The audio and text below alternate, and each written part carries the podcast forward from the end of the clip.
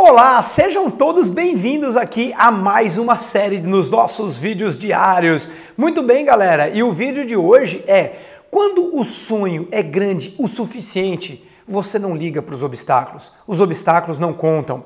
É sobre isso que nós vamos falar hoje. Muito prazer para você que está chegando aqui hoje. Eu sou o Rodrigo Cardoso, criador do programa Ultrapassando Limites e tenho o compromisso com você de postar 365 vídeos durante um ano. Nós estamos fazendo isso diariamente e logo, logo estamos completando já dois meses seguidos com consistência. Bom, na série anterior eu falei sobre isso. Não é o que você faz de vez em quando que muda a sua vida, mas é o que você faz todos os dias numa base regular e consistente, dia após dia após dia. Então eu garanto a você que se você compartilhar com quem você ama e se você principalmente vier aqui no canal do YouTube ou assistir no Facebook, seja aí pelo Lcast, me acompanhar no Snapchat ou mesmo, olha só quantos meios de comunicação você pode ver pelo meu blog. Se você me acompanhar diariamente, cinco minutinhos por dia, essas pílulas de atitude, essas pílulas de motivação podem fazer uma grande diferença. Mas vamos vamos ao tema do vídeo de hoje.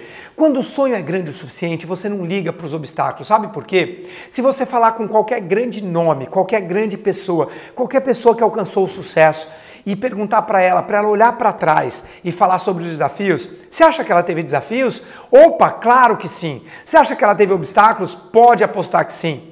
Eu mesmo passei por grandes desafios na minha vida. Eu sei o que é falir uma empresa, eu quebrei uma empresa. Eu sei o que é perder um casamento, eu passei por isso. Eu sei o que, quais são as dificuldades numa trajetória quando você realmente quer melhorar a sua vida. Raramente são as pessoas que acertam de primeira. Não é o que você faz de vez em quando, como eu disse, mas é o que você faz consistentemente. Ou seja, não desistir é o caminho para o sucesso. Agora, quando você tem um sonho e o sonho é muito forte, quando o seu sonho, a sua missão, ela está dentro de você, ela está na sua alma, ela é muito forte, você não liga para os obstáculos, porque quando você cair, você se levanta novamente. Eu não sei se você conhece a história de Soichiro Honda. O Honda é um cara que eu vou falar no vídeo de amanhã, no vídeo do meu primeiro milhão. Esse cara, ele eu, que é o, o fundador da Honda, ele, bom, ele perdeu tudo várias vezes, mas ele não tinha uma opção a não ser chegar no resultado que ele queria.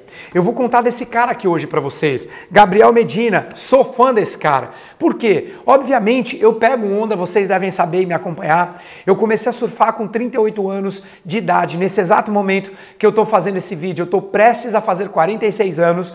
Em outras palavras, eu estou há quase 8 anos pegando onda e eu sou admirador desse cara, porque foi o primeiro campeão mundial de surf. E ele disse para o padrasto dele, ele teve, ele teve uma conversa com o padrasto que ele realmente considera como pai.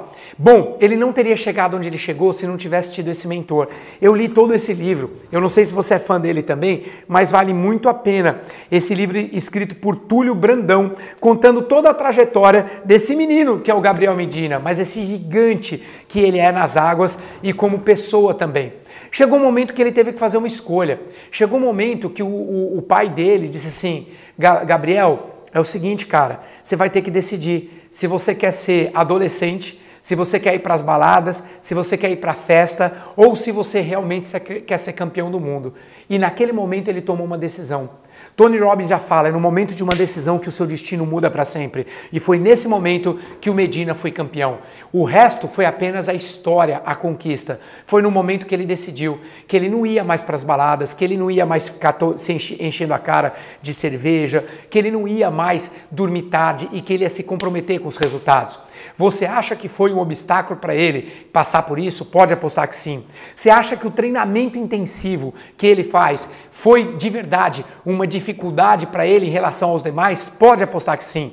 É incrível como você é aplaudido no palco por aquilo que você faz anos e anos nos bastidores.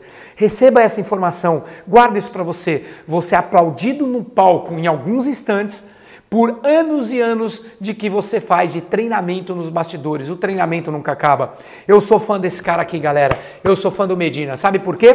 Porque ele teve uma escolha e ele teve vários obstáculos no meio do caminho. Mas depois que ele ergueu aquela taça, depois que ele foi campeão, depois que ele decidiu a sua escolha, ele olha para trás e os obstáculos não contam tanto assim. Então, quando você tem um sonho muito grande, você não liga para os obstáculos, porque depois que você alcança e olha para trás, você pensa assim: Se eu soubesse que a vida ia ser tão boa depois de alcançar o meu sonho, eu não teria reclamado, eu não teria ligado tanto para os obstáculos. Talvez eu tivesse até mais energia para passar cada um deles. Então fica aqui a mensagem para você. Tenha um sonho tão grande, mas um sonho que vem da sua alma, que faça os seus olhos brilharem, que faça o seu sangue ferver, porque quando o sonho for assim, aí os obstáculos não contam. Você faz acontecer na sua vida. Eu vejo você no vídeo de amanhã, tá bom? Se por acaso você não deixou um comentário aí, deixa um comentário do que você achou desse vídeo e deixa sugestões de temas para eu poder gravar vídeos para vocês posteriormente. Beijo no seu coração e até o vídeo de amanhã. Tchau, pessoal!